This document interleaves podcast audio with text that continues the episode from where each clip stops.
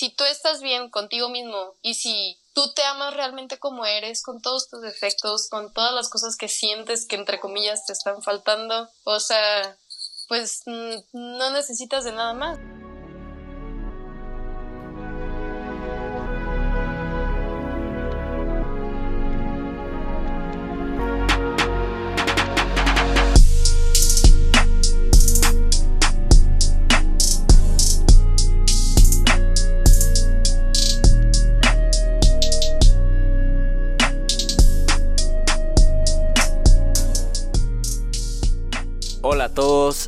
Bienvenidos a 19, tu ventana a la cultura urbana. Yo soy su anfitrión, Emilio Andrés Galvez, y el día de hoy me acompaña una chica sumamente talentosa, con un gran espíritu y que creo que en este episodio nos puede compartir muchas ideas y además poder explicarnos lo que para ella es vivir el sueño, creo yo, pero más que nada es vernos o más bien mostrarnos el arte que hay detrás del modelaje. Hoy de invitada tenemos a Vic Villescas. Vic, ¿cómo estás? Hola, muy bien, muchas gracias. ¿Tú qué tal? Todo bien, todo bien. Oye, más que nada, sí tenemos que definirte ya en parte como que profesional. ¿Te considerarías modelo, supermodelo? Eh, no sé, este, una cara bonita, ¿cómo lo podrías decir tú? Pues siento, no me considero una supermodelo porque fíjate que hasta entre de la industria definimos una supermodelo como una persona a la cual vaya al país que vaya ya es conocida y reconocida por trabajar en diferentes campañas, desfiles y marcas de renombre. Entonces yo siento que apenas pues soy como modelo porque llevo un año y medio más o menos con mi carrera. Entonces me consideraría como modelo empezando, pero pues claro que me, me encantaría alcanzar a llegar a más grandes ligas. De igual manera también pues Supongo que soy una cara agradable, no sé si ahorita apasiona lo que hago. Muy bien, Vic. Entonces, para las personas que no te conocen, que mm, la verdad tienen ni idea de quién es Vic Villescas, ¿podrías presentarte? Claro que sí. Bueno, mucho gusto a todos. Soy Victoria Villescas. Actualmente me dedico al modelaje a nivel internacional. Soy de Chihuahua, Chihuahua. Tengo 20 años. Soy cáncer y pues mucho gusto. Perfecto. Yo creo que ya con eso se pueden dar una idea de lo que vamos a ir platicando hoy con Vic. Pero a mí donde me gustaría empezar es que acabo de ver que hace poco creo incluso que hoy, a la fecha que estamos grabando el podcast, subiste como que un recuerdo de lo que fue tu video de casting, ¿no? Para, para empezar con tu modelaje y escribiste un texto muy bonito, pero ya para que la gente luego lo lea, yo más bien quería preguntarte si tú mientras estabas grabando ese casting, ¿te imaginarías lo que un año y medio después eh, ya habrías pasado? Créeme que para nada, ¿eh? En serio. O sea, sé que es un cliché y que todos hemos visto un tweet al respecto de, wow, es el año más loco de mi vida, o cosas por el estilo. No sabes lo loco que ha sido este año y medio y los mil y un que me ha dado la vida. Hmm. El casting, pues, lo hacía con, con, mucha intención y pues a fin de cuentas tocando piedra en lo que se pudiera y siento que pues he ido perfeccionando y trabajando entonces fue como un muy bonito recordatorio que me topé hace unos días yo misma en el que es como o sea y por eso estás donde estás porque si esa misma niña seguiría ahorita no hubiera llegado a ningún lado es un video muy penoso Sí, claro, claro. Pues es que también yo creo que ha sido creciendo, ¿no? Al mismo tiempo que, que esa chava que tú ya ves como que muy distante. Pero si todavía tomamos más distancia, ¿tú desde cuándo te imaginas así como modelo, o sea, desde cuándo lo ves, desde cuánto lo habías planteado, a veces lo veías como una locura o siempre estuviste segura, más bien desde cuándo Vic tenía esta meta puesta para ella. Mira, fíjate que yo desde que estaba muy pequeña como que me había asimilado la idea de lo que era, pero yo vengo de una familia, o sea, pues de padres divorciados, vivo principalmente con mi madre y ella siempre ha sido, además de mi persona favorita en el universo y todo un ejemplo a seguir, es muy como de empoderamiento la mujer y no sé qué. Yo le decía como,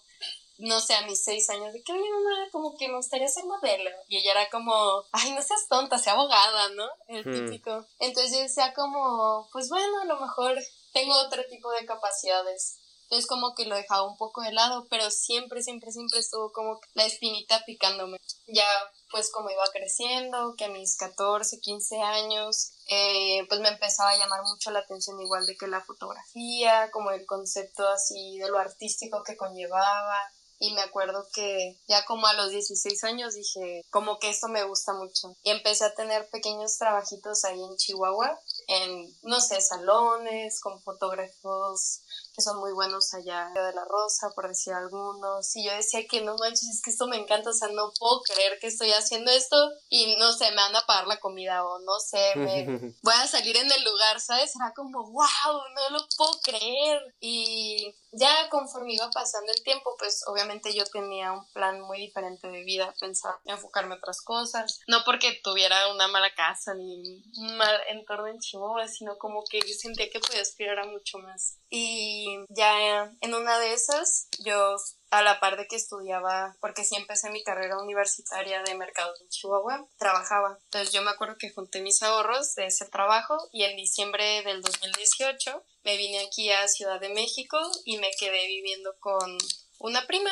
por unas semanas, venía de vacaciones y dije, ah, voy a aprovechar la oportunidad, como que me vino el recuerdo. Y dije, ah, pues voy a ver qué onda con agencias acá, ya que estoy aquí. Y ya fui a ver tres de ellas y me acuerdo que la última que fui a ver es la agencia con la que ahorita pues estoy firmada y así, ¿no? Toda la historia.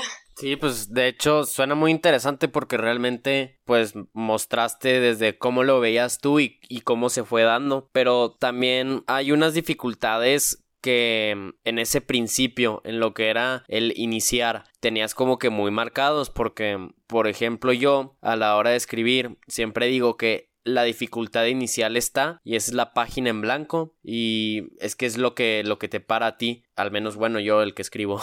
Pero tú cuál era esa dificultad inicial de realmente dar por un inicio a lo que sería tu carrera yo creo que mi carrera tal cual profesional fui a tocar puertas en las agencias aquí en Ciudad de México. De inicio mi principal dificultad fue tener esa seguridad propia de creerme lo suficientemente como a la altura de decir es que yo siento que puede haber un lugar aquí para mí porque yo no era como que me creía la niña bonita o sea fui por un sentir y por una mentalidad de que pues vamos yo creo no pierdes nada aviéntate entonces esa fue un equipo que obviamente tenía unas dimensiones muchísimo más grandes que el nivel Chihuahua fue como, wow, o sea, ya no solo soy yo creyendo en mí, es un, un, grupo y una empresa creyendo en mí. O sea, realmente tengo que demostrarles tanto a ellos como lo que ya me había prometido a mí misma demostrar. Ya que regresé a Chihuahua, fue como la plática con mis papás porque fui casi a sus escondidas a ver las agencias. Y yo me acuerdo que me senté con mi mamá y fue como, mira mamá, sé que esta es mi vida ahorita,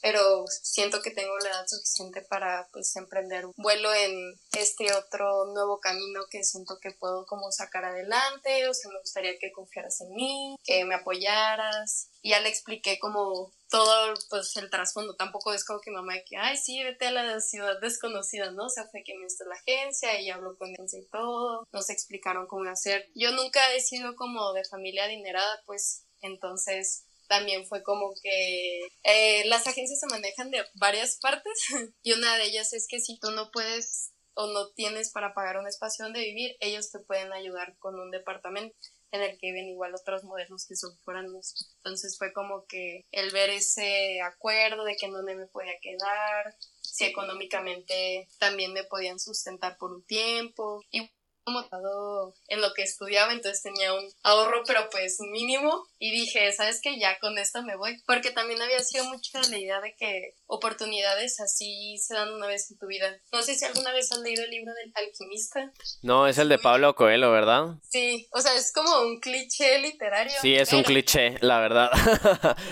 pero sí me gusta mucho y me gustaba porque lo estaba leyendo en el momento y me gusta tomarlo como mucha referencia. Y él menciona que todos tenemos una leyenda personal para la cual nacemos. Puede que tu leyenda personal sea simplemente ayudar a alguien más a cumplir su leyenda personal, pero hay quienes si saben muy bien elegir sus caminos, pueden alcanzar cosas que hasta ni ellos imaginaban que podían lograr. Entonces yo decía que es que esta es mi oportunidad, o sea, neta debo tomarla. Y me dieron mil y un argumentos en contra y yo decía, es que esta es pero argumentos ni siquiera de extraños, ¿no? De que de mis abuelitos, de que de mis primos, así, que no te da miedo, no has vivido fuera, tienes 18 años, espera, te estás estudiando, que no sabes ni siquiera si le vas a ganar, no sabes todo lo que te puede pasar en Ciudad de México, te pueden secuestrar, te pueden violar, te pueden maltratar, bajas del perdimos rastro de ti, o sea, mil y un cosas que yo tenía en la cabeza y que te lo juro fue como mes y medio de puro insomnio de que híjole, ¿qué estoy haciendo?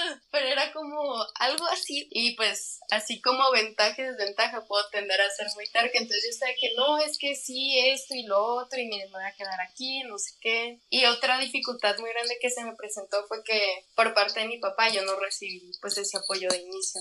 O sea, él decía de al grado de si te vas, dejas de ser mi hija, ¿no? Hmm. Y fueron pues constantes peleas, constante lucha y pláticas así interminables, en el que al principio fue como tratando de convencer, ya después hasta un grado un poco más amenazador y yo pues dije, es que lo siento, o sea, si tú consideras que esto vale como mi valor como hija, pues que así sea, perdón, pero pues a fin de cuentas, aunque suene un poco egoísta, sean, repercutan de manera positiva o negativa, estoy dispuesto a aceptarlas. Qué fuerte, no, me, qué padre que nos pudiste platicar todos, creo que, o sea, dentro de lo que es la introducción es, es perfecto. Y lo que se me queda muchísimo de, de lo que nos estás platicando es esto de, de ese 0.01% que te dice que sí. Y yo desde un momento en el que la tuve muy difícil, que sería en mi drama italiano, eh, pues es que a mí lo que me sucedió es que sí tenía que tomar la decisión de, a ver, dejar que se me arruinara mi, mi año ahí o buscar de otra. Y yo me acuerdo muchísimo que estaba escuchando el podcast de, de este chico que se llama H3H3. Independientemente, él platica que lo más probable es que cuando nosotros sentimos esa incertidumbre sobre algo, más bien es como la situación diciéndote hazlo y Y yo creo que si empiezas a tomar la vida de esa forma, bueno, claro, o sea, obviamente tienes que pensar y tienes que ser terca, como dices tú, de realmente conseguir las cosas. Pero si tú tomas todos esos sentimientos de, ay, es que no sé, y los conviertes en un, ah, no, claro que sí, hazlo. Puedes llegar a, a cosas que, que ni te imaginas. Y yo ahí sí que estoy muy de acuerdo contigo, aunque se atraviesan las dificultades y tal, al final si conseguimos lo que queremos y lo que sabemos que para nosotros es pues lo adecuado, está súper bien. Y no sé, o sea, se me viene ahorita que también mencionaste lo de lo de no, es que en la Ciudad de México te pueden hacer esto, lo aquello o así. Por ejemplo, yo en mi podcast que de mi parte requiere mucha honestidad, mucho como que trabajo de mí mismo para poder trabajar con otras personas y ponerme afuera. Eh, sí, literalmente Emilio Andrés Galvez y lo que significa 19 para mí, yo en mi familia como que somos más reservados, ¿sabes? O mantenemos como que una imagen así muy específica de lo que es la familia, ¿no? Y en cambio, sí, yo respeto muchísimo eso, pero no dejo que me frene de hablar de cosas importantes como por ejemplo en su momento fue pues mi drama italiano o pues del suicidio y depresión, también de toda la cuarentena que pasé allá, porque al final lo que yo quiero es lo que está al otro lado del miedo, que es la expresión y la libertad que me da las conversaciones que tengo en este podcast. Claro, incluso muchas veces dicen que el mejor arte sale de las peores crisis y sí lo creo. Sí, yo también. También ahorita que nos platicaste sobre los, los fotógrafos con los que has trabajado en Chihuahua. Yo creo que 19, al menos por ahora, aparte de estar enfocado en el arte, está muy enfocado de querer pues exaltar a, a estas personas que, que pues dentro de un ámbito local pueden sacar lo mejor de sí mismo. ¿Tú crees que Chihuahua como ciudad fuera de los estereotipos de rancho y tal que le quieras poner, es una que tiene arte y tiene medios que ofrecer? Totalmente, estoy totalmente y 100% segura de que Chihuahua tiene todo el potencial y talento para crecer de una manera exorbitante. Siento que realmente nuestra comunidad es la que se está poniendo los límites de no querer llegar a más. Sí, yo también creo exactamente lo mismo. Pero bueno, ya volviendo un poco más a tu historia, estuviste en la Ciudad de México, pero luego te pasaste a París, a Milán, a Londres. ¿Cómo estuvo? O sea, eso, porque pues yo fui afortunado de vivir en Milán, visité París acá, plan turista, pero yo creo que trabajar, especialmente en el medio en el que tú trabajas, ha de ser una experiencia completamente diferente. Híjole, no manches, sí. no sabes, es que realmente sí me ha pasado de todo. Pero es que haz de cuenta que, o sea, yo de inicio cuando me vine a México, mi agencia me había dicho que tenía los planes de proyectarme un poco más al extranjero, tanto por mi perfil, que mi perfil es como mi forma de ser, ¿no? O sea, de que güerita, ojos verdes, es como apiñonada, un poco amarillenta, mi estatura que no es de que 1,80 pero tampoco es 1,70 que es como 1,75. Sentimos que bien, entonces ya me pusieron como que unos me brindaron la información necesaria para entender cuáles eran los requerimientos y ya yo de ahí como que trabajarlos para poder alcanzar ya un contrato a nivel internacional con otra agencia. Que tuve mi primera portada en una revista de moda, lo cual pues no pasa nada sencillo. De hecho, me acuerdo muy bien que yo estaba con unas amigas y de la nada veo en redes sociales así de que sale la foto por las que ya había trabajado y veo que es portada y se lo enseñó una amiga y me dice así súper exaltada que te pusieron de portada, ¿qué? ¿Qué es eso? Acá como Mike Wazowski.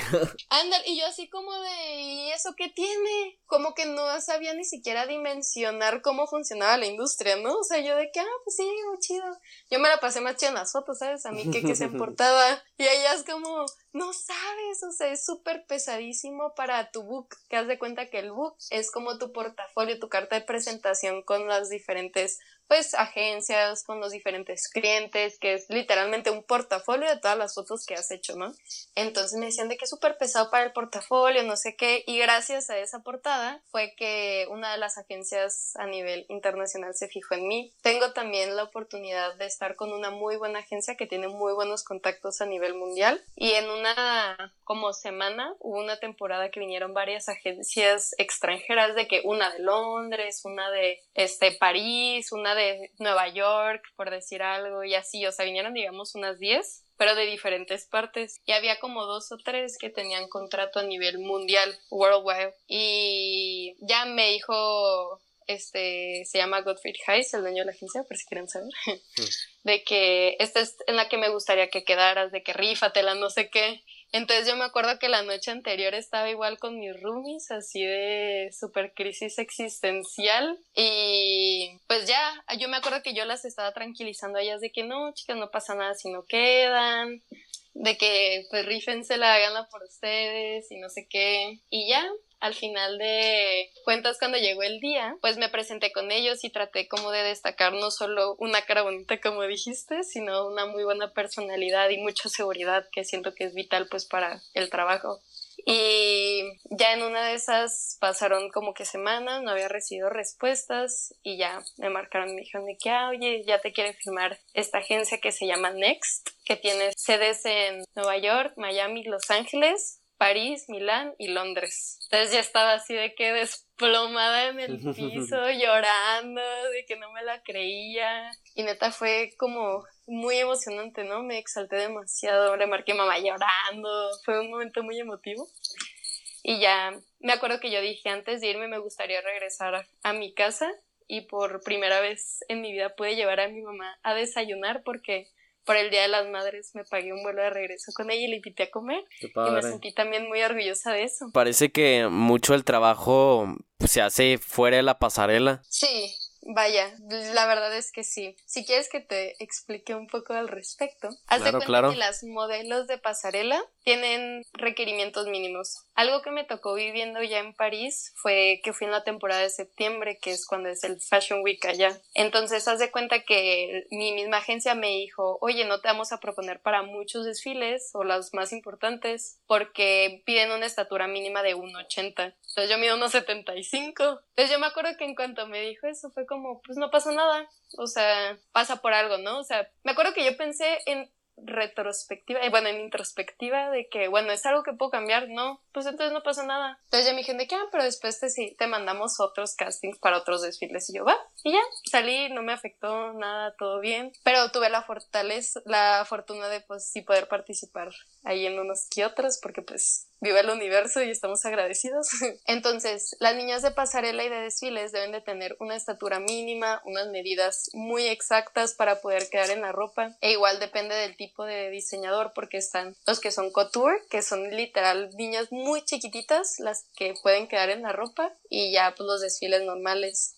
Y también están las niñas que son un poco más comerciales, que son las que agarran que para campañas, para anuncios, para publicidad, para fotos de revistas, que son un poco más flexibles en las medidas, que son un poco más flexibles con las como complexiones, con los tipos de cuerpo. Entonces la industria se cuenta que es inmensa. O sea, si tú, o sea, yo en lo personal puedo hacer tanto desfiles como pues comercial. Pero así como tú ves una niña literal en el anuncio de Doritos, o sea, ella es modelo, ¿sabes? Sí, claro. O sea, se puede hacer de todo, de todo. Oye, pues a ver cuándo presentas a alguna de tus amigas porque se ve que que al menos por los requerimientos son chicas que vale la pena conocer. No, aparte te encuentras con personas chidas. Sí, sí, o sea, sí me imagino que has de conocer todo tipo de personas, dependiendo de tú cómo te ves a ti misma, cómo los demás te ven, la competencia interna que hay dentro de la industria. ¿Crees que hay algún efecto psicológico que tú puedas notar y nos puedas platicar? Ah, Claro que es un camino que he ido teniendo y que he ido aprendiendo en base al error. Y como todos, siento que de principio lo que empecé haciendo fue como el compararme, ¿no? Es que me está faltando esto, es que no tengo esto, mis medidas no son tales, no tengo el cabello como ella, no como el nombre lo dice, se supone que eres un modelo y estás tratando de transmitir lo mejor para la marca tienes que verte como lo mejor entre comillas. Entonces, todos esos tipos de pensamientos y de comportamientos van creando como una plasta gris tanto en tu cerebro como en tu corazoncito y eso se ve reflejado en tu seguridad y en tu confianza.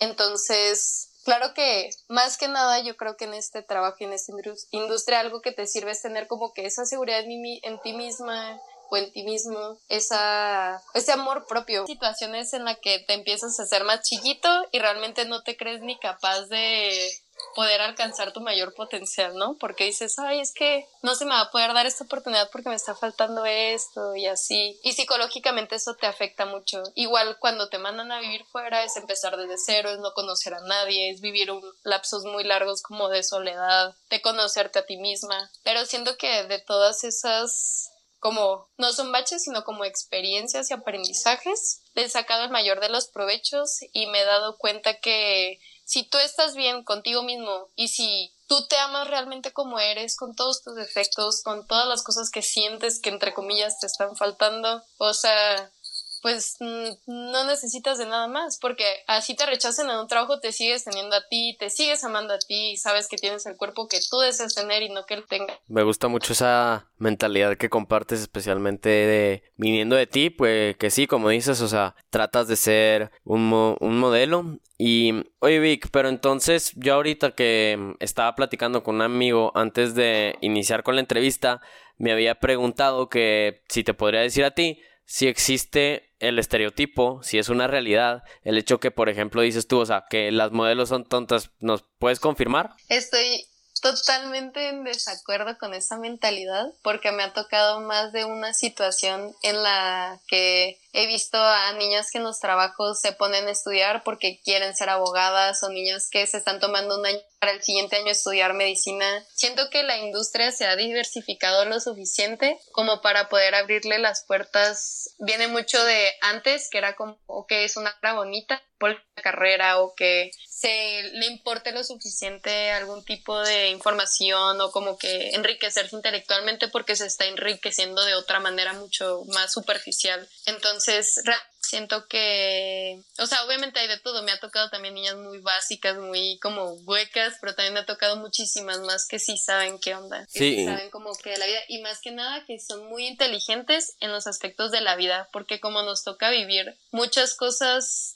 desde muchas hasta muy chiquitas de que neta dejaron su casa desde los 16, principalmente las niñas de Rusia. O sea, les ha tocado saber de la vida verdaderamente, ¿sabes? O sea, a lo mejor no te pueden hacer una ecuación, pero neta saben ahorrar su dinero para sobrevivir tanto, saben neta negociar para que tengan un buen trabajo, saben lugares de donde se pueden quedar a vivir, saben sacar su contabilidad, o sea, cosas de la vida real son muy inteligentes. Súper, que bien que andas rompiendo aquí los estereotipos, pero no sé si te sea tanto estereotipo o las ideas que tenemos nosotros, pero por ejemplo tú, ¿cómo transportas lo que sería tu identidad mexicana, si es que eso quieres, a la hora de modelar y de lidiar con un entorno tan internacional como el de la moda? No manches, yo sí algo, neta, hay que presumo, es que soy mexicana, porque es invaluable la reacción que tienen las personas, ya sea en París, en Asia, en donde sea, cuando es como, ah, pues preséntate, ¿no? Que llegas a un casting es de que Victoria Villescas, 20 años mexicana, todos así, ¿qué? ¿México? Y lo más lo triste es que me dicen así como, pero ellas son como morenas o tienen rasgos muy fuertes o están más gorditas o así. Yo les digo, claro que no, mexicana con nopal en la cara y empiezo a decirles palabras en español que no entienden. Así que tacos salsa valentina enchiladas y se quedan como, wow, qué padre. Porque realmente ante los ojos del mundo, México es una cultura súper interesante y neta les les gustaría saber más al respecto y estar un poco más rodeados. Solo que el mexicano tiende a ser más malinchista de lo que los ojos extranjeros son y eso está súper loco. Sí, la verdad, opino lo mismo que tú. Yo también, pues Siempre digo como que esta anécdota que estando en Milán nunca podían reconocerme que mexicano, me decían que era de Sicilia, de Marruecos, de España, y no es de que para presumir, sino que siempre se me hizo muy raro, y especialmente yo a la hora de la hora decir que soy mexicano, que también soy muy orgulloso de eso, obviamente la gente les encanta y luego en Italia, que es como una cultura hermana, les gusta mucho más pues claramente verlo de esa manera es lo que lo hace positivo. Si en cambio decimos de que, ay no, es que los mexicanos somos bien tranzas, somos bien huevones o cosas así, oye cabrón, pues en, en qué ámbito te estás poniendo tú solo, ¿sabes? Sí, porque al hablar de tu cultura estás hablando de tu gente, estás hablando de ti mismo.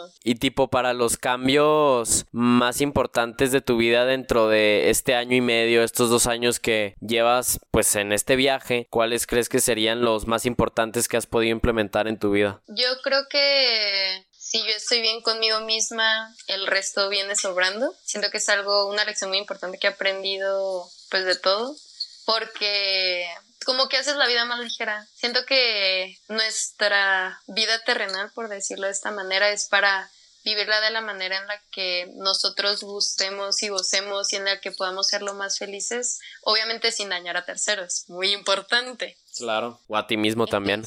O a ti mismo, exacto, exacto. Entonces, yo siempre he pensado que pues es muy importante plantarte tus sueños, o sea, neta escribirlos, saber qué es lo que quieres, qué es lo que estás deseando lograr para que el camino sea un poco más sencillo, pero tampoco lo llenes ni tú solito de piedras ni dejes que los demás te lo llenen de piedras, porque en el momento que tú te empiezas a tropezar es cuando permites que las demás personas se involucren en tu vida. Vic, ¿qué te parece si nos tomamos una pequeña pausa para luego comenzar con la segunda parte del podcast? Me parece perfecto.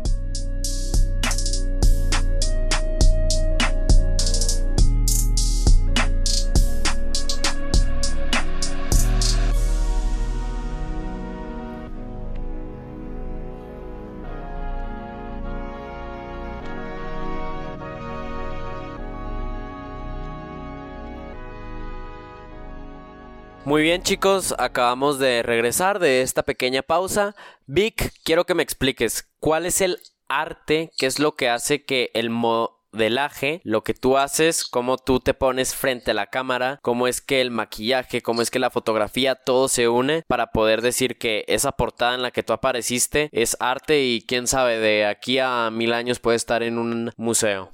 Mira, Primero que nada, el modelaje conlleva a la fotografía. En el ámbito pues, de la fotografía, claro que pasarela es otro mundo, pero en la fotografía siento que es el arte del movimiento, del conocerte, del saberte expresar de manera corporal, porque tienes que decir una infinidad de cosas con el simple mover una mano, mover tu rostro, dar cierta expresión, saber si te mueves como dando la espalda, o sea, la expresión corporal tal cual es un arte. Entonces, siento que eso es muy, pues muy bello, además de que el maquillaje y el vestuario, que es un trabajo inmenso trasfondo, te genera una caracterización en la cual entras igual un poco en la, lo que viene siendo la actuación, que igual es un arte. Y ya de ahí es como hacer un todos un algo como muy mágico, muy bonito, porque es tanto el punto de vista y la opinión del fotógrafo, porque él tiene mil y un visiones de cómo se puede dar su mensaje a resaltar más a cómo el maquillaje puede cambiar todo y puede hacerlo más rudo, más sutil o más romántico, o el peinado también, de que si está súper loco, de que si te transmite como inocencia, o las prendas que se están utilizando, hasta la locación, solo para crear así un instante que se queda plasmado. No sé si sabías, pero todas las editoriales de moda deben de tener una historia que tanto el equipo de trabajo como muchas personas de fondo deben de saber transmitir y explayar entonces, no sé, por ejemplo, es de que en un jardín, entonces la historia se llama, este, oh, pues ya sé, un ejemplo más claro, hace poco tuve una sesión de fotos literal así en la calle que se llamaba Alicia en la ciudad para una revista que se llama DNA. Entonces era como el intento de hacer una Alicia en el País de las Maravillas moderna. Entonces los colores y las prendas que se usaban eran como fantasiosas, eran colores rosados, baby blue, con un peinado no sé soltado, un vestido de espalda descubierta, un maquillaje sutil y luego cambiábamos a uno un poco más rudo. E igual con la expresión corporal trataba de dar ambas cosas, ¿sabes? Trataba de dar tanto como en unos fuerza, en otros esa delicadeza y todo era por ese concepto de Alicia en el País de las Maravillas, pero en la ciudad. Entonces todo lleva un trasfondo y yo creo que cada pieza fotográfica te está tratando de decir algo y está tratando de explayar algo, lo cual se me hace bellísimo y a mí me encanta, me encanta, me encanta saber que estoy formando parte de algo. Pues es que es un trabajo de equipo, como dices, muy grande y con gran trasfondo y con, con cada uno que se especializa en cosas diferentes, pero que si juntas crean algo increíble. Es lo mismo que, no sé, un director de cine experimenta a la hora de grabar, aunque sea una escena que conforma lo que es más allá de una película, pues oye, una sesión eh, puede conformar lo que es una revista y oye es que es una revista mensual y que tiene que dar tal mensaje, tiene tal estética. Ese hecho de tener una responsabilidad, pero también al mismo tiempo libertad creativa. Yo creo que pone a todos en, en, su mejor lugar para dar lo mejor de sí. Sí, o sea, quieras o no, de inicio que sabes que vas a trabajar en una editorial es como que el nervio, porque neta quieres hacer un buen trabajo para que sientas esa satisfacción colectiva, porque es un trabajo de todos, pero a la vez es como esa emoción que dices tú y que estoy totalmente de acuerdo, creativa, de que tú puedas experimentar y que a lo mejor cosas que no se les habían ocurrido, ellos digan, no manches, neta, lograste transmitir mejor de lo que se me había ocurrido. Sí, y tú, yo creo que de lo que me he dado cuenta es que la música forma parte muy importante de ti, porque te digo, haciendo, haciendo la tarea vi que a muchas de tus fotos les pones canciones y de mí también, la verdad, yo no funciono sin música, eh, yo no entiendo a alguien que no puede escuchar música una mayoría de su tiempo. ¿Tú cómo lo ves? O es más, capaz tienes un arte que no conocemos y que uh, tú haces en escondidas como para poder dar lo mejor de ti a la hora de estar enfrente de la cámara?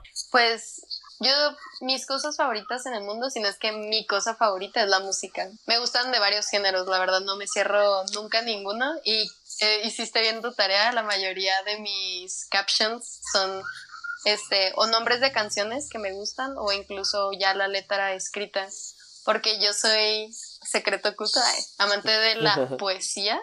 Me gusta mucho leer y hay veces que también me gusta como escribir más como reflexión. No tengo tanta como buena gramática, siento porque pues lo hago nada más porque me sale del corazón. Entonces yo siempre que voy camino a un set de fotos es como, neta, tengo que darlo todo y es que mira, necesitamos reza, entonces ya en el set digo así que no, pues pongan estas canciones y te lo juro que me convierto en otra victoria, porque mi personalidad tiende a ser pues como amable, como pues trato de ser buena onda, como tranqui, ¿no? No me gusta ni llamar la atención ni mucho menos, pero pues mi trabajo me hace convertirme en esa persona, es en esa personalidad como de seguridad, de poder, de incluso en veces de que la ves y dices, muere niña soberbia, ¿no? sí, pues es la, yo creo que en parte son las vibras que puedes llegar a dar, pero, pero no te preocupes, yo creo que todos tenemos lo mismo, por ejemplo, yo a la hora de estudiar, no sé, jazz, eh, cualquier otra cosa, no significa que sea un erudito del jazz ni que me veas en bares de saxofón de Nueva York, simplemente me gusta para estudiar. Y luego, no sé, la playlist del gym, me gustará mucho el hip hop y todo, pero lo que escucho cuando estoy haciendo ejercicio y cuando no estoy haciendo me da vibras completamente diferentes, entonces es por eso mismo que yo creo que la música nos envuelve a todos también. Es, es bellísimo, o sea, es de mis expresiones de arte favorita, la verdad. O sea, hasta las simples melodías, no sé lo feliz que me pueden hacer o lo fácil que me pueden hacer llorar. Neta, si escuchamos a profundidad nos dicen tanto. Sí, pienso lo mismo. Una cosa que te quería preguntar y que había visto también dentro de la tarea. Eh, vi que hace poco hiciste una tipo sesión como en blanco y negro y, ibas como en topless. ¿Tú qué podrías dar como que tu visión interna de lo que es eh, el desnudo dentro de tu trabajo? Tal vez eh, general? ¿Fue difícil? ¿Fue fácil? ¿Qué crees que expresa de tu parte? Eh, a mí pues me gustó mucho y por ejemplo pienso que puede expresar... Mm, por ejemplo de esa me gustó como que ahorita que dijiste que lo del peinado y la prenda y así, como que pude hilar las cosas para ese sentimiento que me enseñó. No, no sé expresarlo del todo bien, solamente me gustó y tal, pero tú a la hora de, te digo, de estar ahí y todo el trabajo que hay detrás de eso? O sea, ¿qué nos puedes platicar? Pues mira, la rama de la fotografía que viene siendo el arte erótico, siento que no es para cualquiera. Es, o sea, es una como franja muy delgada, es una línea de así chiquitita, en lo que algo se puede tornar un tanto vulgar o hasta cierto punto como que te pueda poner incómoda. Además de que hay un millares de casos de modelos que se sienten acosadas por fotógrafos o que neta es un espacio en el que pues no se sintieron cómodas o que sí las tocaron eh, mil cosas, ¿no? Entonces, yo en lo personal, cuando recién comencé la, pues el modelaje y todo, ya había trabajado con este fotógrafo, se llama Omar Coria, es de mis fotógrafos favoritos y lo amo con todo mi corazón. Y él principalmente se dedica como pues fotoerótica, un poco desnudos, un tanto pues como podría ser el soft porno de que se ve, pero no se ve, pero sonrisita.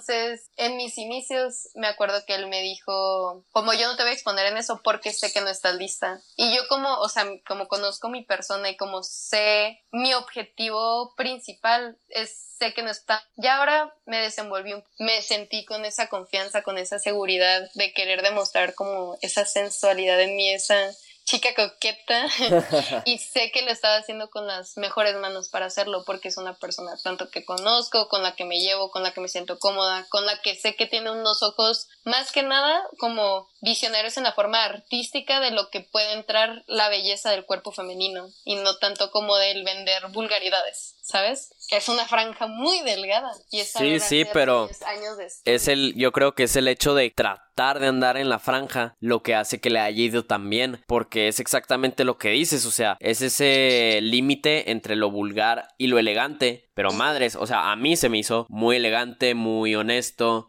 y tal vez, o sea, no ser el mejor para expresarlo, pero no, no lo noté vulgar y, y está padre que nos platiques porque yo creo que, de nuevo, hablando aquí de Chihuahua, pues los prejuicios son muchos y em, no sé, la apertura de, de, lo artístico que puede llegar a ser eso es poco. Claro, y quiero recalcar mucho que no es para cualquiera, o sea, si tú como niña que te sientes cómoda en tu sensualidad y con tu cuerpo y lo que quieras, o sea, es algo que quieres hacer, debes estar mil y un por ciento segura que es algo que quieres hacer, no es como, ay, solo quiero las fotos porque están de moda o para, para más tarde o no, o sea, es no es para todos, no es algo que por simple cumplir 18 años está bien que te lances a hacer, o sea, piénsala y pues si tú estás bien contigo mismo y es tu personalidad y es lo que quieres hacer, lánzate, van a seguir fotos súper chidas, nomás asegúrate de hacerlos en un ambiente seguro, con una persona segura y, y si no es tu trip, pues no lo hagas, cero problemas. O sea, a mí me tomó un año y medio el querer decir, ¿sabes qué? Pues sí, voy a hacer un tipo de fotos así y eso que no salgo literalmente enseñando cosas, ¿sabes? Es como me desapándome, me acá y hasta la fecha yo veo esas fotos y me siento orgullosa de mí misma y me gusta lo que estoy transmitiendo. En mi cara no se ve como, uy, estoy incómoda hoy, es que luego la van a ver en Chihuahua y que a ver qué me dice mi familia, o sea, es como la neta, si me llegan a preguntar en Chihuahua, es como, pues claro, como, esa soy yo. sí, con orgullo y pues con razón porque es un trabajo. Exacto. Vic, dentro de tus proyectos más recientes, ¿qué, qué, qué le depara a Vic en este futuro cercano? Pues, primero que nada, como la situación mundial está un tanto delicada, pues porque todos sabemos que coronavirus, voy a quedarme la temporada aquí en México importa mucho y que amo y que me encanta pasear por las calles de la ciudad. Y pues ya el próximo año, en cuanto se dé la oportunidad, pues volver a viajar. Como te digo, ya me ha tocado pues estar temporadas largas en París, en Milán, en Londres. Este año, de hecho, había ido a Tokio, pero pues me tocó regresarme por la pandemia. Entonces esperemos ya el próximo año se vuelva a activar, pero en serio estoy hasta agradecida de que pudo ver un pequeño frenón como para poner los pies en la tierra y decir, ok, aquí fue como comencé, aquí fue donde todo inició, vamos a explotar otra vez esto. Perfecto. De todos estos lugares, ¿dónde te sientes más tú? ¿Dónde sale la Vic más auténtica, la Vic más audaz, la Vic más confiada, la Vic más bella, incluso? ¿Cuál es este lugar para ti? Siento que el lugar no importa mientras yo me siga teniendo a mí misma, pero sin dudar México es mi hogar. Entonces yo siento que no importa el lugar mientras tú te tengas tu buena percepción y tu amor propio. Vic, ya casi para terminar, para entrar a la última parte del podcast, ¿la belleza importa? Pues uh, vivimos en una sociedad que obviamente sí, porque lo primero que te fijas es en el exterior, pero la belleza interior, uff, esa enamora, hermana, te lo juro. Esa es la verdadera que importa y riégate tu flor interna para que neta el destello que emitas en el exterior llame mucho más que una cara bonita. Porque caras bonitas sí, hay varias. Métete a Instagram y te encuentro unas 50 horas. Pero neta personalidades que digas, uff, mejor, llama la atención. Sí, la personalidad es con lo que te quedas, porque te digo, o sea, yo a la hora de, de tratar con el podcast, pues sí, trato que sea más enfocado al arte, como que al trabajo de uno mismo, a la pasión de uno mismo. Y tú me has expresado eso sin problemas, ¿eh? Cuando cualquier otra persona, incluso te digo, o sea, me trataron de meter los estereotipos ahí, como que tratar de hacer las preguntas, sacar del lugar, pero yo siempre me sentí pues platicando con cualquier persona, pero no porque cualquier persona significa ser algo X, sino porque todos deberíamos tratar de ser pues normales, buena onda con todos independientemente de lo que hagamos. Claro, todos somos seres humanos a fin de cuentas y vivimos en el mismo mundo y pues tratamos de ser felices, quiero creer. Sí, tenemos los mismos problemas. Eh, es muy difícil que lidiemos las cosas solos. Siempre hay alguien que nos pueda ayudar, creas o no. Entonces, qué bueno que podamos verlo en, en todos los ámbitos y que nos platiquen de eso, ¿verdad? Gracias, la verdad, de corazón por interesarse, porque te interesaras en este ámbito y porque tomaras la iniciativa de invitarme a tu podcast. Yo estoy muy agradecida de formar parte y espero que mis palabras puedan significar algo para alguien. Sí, claro, para los escuchas de 19, claro que importan. Pero antes de que te vayas, pues me vas a tener que dejar tres cosas. La primera, que es algo que en este momento te llama mucho la atención, que no te puedes sacar de la cabeza y que necesitas compartir ya. Algo que no me puedo sacar de la cabeza son dos cosas. el Game of Thrones está bien chida, veanla. Y la segunda, que ya es más profunda, es que realmente lo único que tiene valor en esta vida y en las que sea es el amor. Neta, cualquier cosa mala y negativa que pueda surgir es ausencia del mismo. O sea, el amor mueve todo, el amor es el camino correcto. Entonces síganlo siempre, traten de emitirlo, traten de trabajarlo y traten de siempre rodearse de ello ya sea para amigos, tu persona, un perro, una planta, un niño que te sonríe en el metro, lo que sea. en el amor donde puedan. Perfecto, creo que lo estaremos buscando. Segundo, una quote que te guía, esa frase que te enseña cómo ser, cómo debes aspirar. ¿Cuál es? Bueno, mi frase se ha ido cambiando conforme mi trayectoria y al principio era como no tengas miedo, haz las cosas, o sea, aviéntate, aventúrate y lo que sea pero justo a la mitad de todo esto me he dado cuenta que pues somos seres humanos, tenemos emociones, tenemos sentimientos, sean positivos como negativos, y es de lo más normal sentir miedo, sentir pánico, dudar. Pero la frase que ahorita me motiva y me sigue moviendo en mi día a día es como hazlo a pesar del miedo, porque hay una diferencia entre la gente que cumple sus sueños y quienes no, y quienes sí lo hacen es que a pesar de que tengas ese pánico y ese dolor de estómago y ese miedo, es que te lanzaste y fuiste lo suficientemente valiente y por eso vas a triunfar. ¿Y qué consejo le puedes dar a todos los escuchas de 19 para que independientemente de lo que ellos se dediquen, sean estudiantes, trabajadores, soñadores, artistas, mamás, papás, hermanos, lo que sea que sean, ¿qué consejo les puedes dar tú para que puedan vivir su mejor vida? Mi consejo personal es que aprendan a disfrutar de las pequeñas cosas, no solo de los grandes éxitos y triunfos que puedan tener en su carrera o en su día a día, sino hasta del café que se pudieron tomar esta mañana, la bendición de tener comida o de tener un techo, de tener una cama segura. Neta, no, no sabemos y no estamos conscientes de las bendecidos que somos en nuestro día a día y si empiezan a disfrutar las pequeñas cosas, neta, mm, no van a necesitar más y van a empezar nada más a aspirar sueños que son más alcanzables porque ya lo están dividiendo también en pequeñas partes. Y otro consejo es que para lograr eso y lo que sea, es que deben de creer y confiar en ustedes mismos. Esas dos palabras son vitales, creer y confiar en ustedes mismos. Perfecto, Vic. Creo que no pudiste eh, terminar el podcast de mejor manera, con mejores palabras. ¿Dónde podemos encontrarte de redes sociales o demás para que podamos acompañarte en tu viaje? Pues pueden seguirme en Instagram como Vic, así de Victoria Vic, guion bajo Villescas. Ok, entonces sería arroba big-villescas y también pueden seguir a 19 en su página de Twitter e Instagram, arroba xyx magazine, lo voy a dejar en la descripción del podcast. Y también pueden seguir a su anfitrión, Emilio Andrés Galvez, ese siendo yo, en su Twitter, arroba eagalveza y en Instagram, arroba e.a.galvez. Ah, qué nervios, pero pues es que estuvo muy bueno el podcast, espero que les haya gustado, esto ha sido 19, tu ventana a la cultura urbana, nos vemos a la próxima, chao.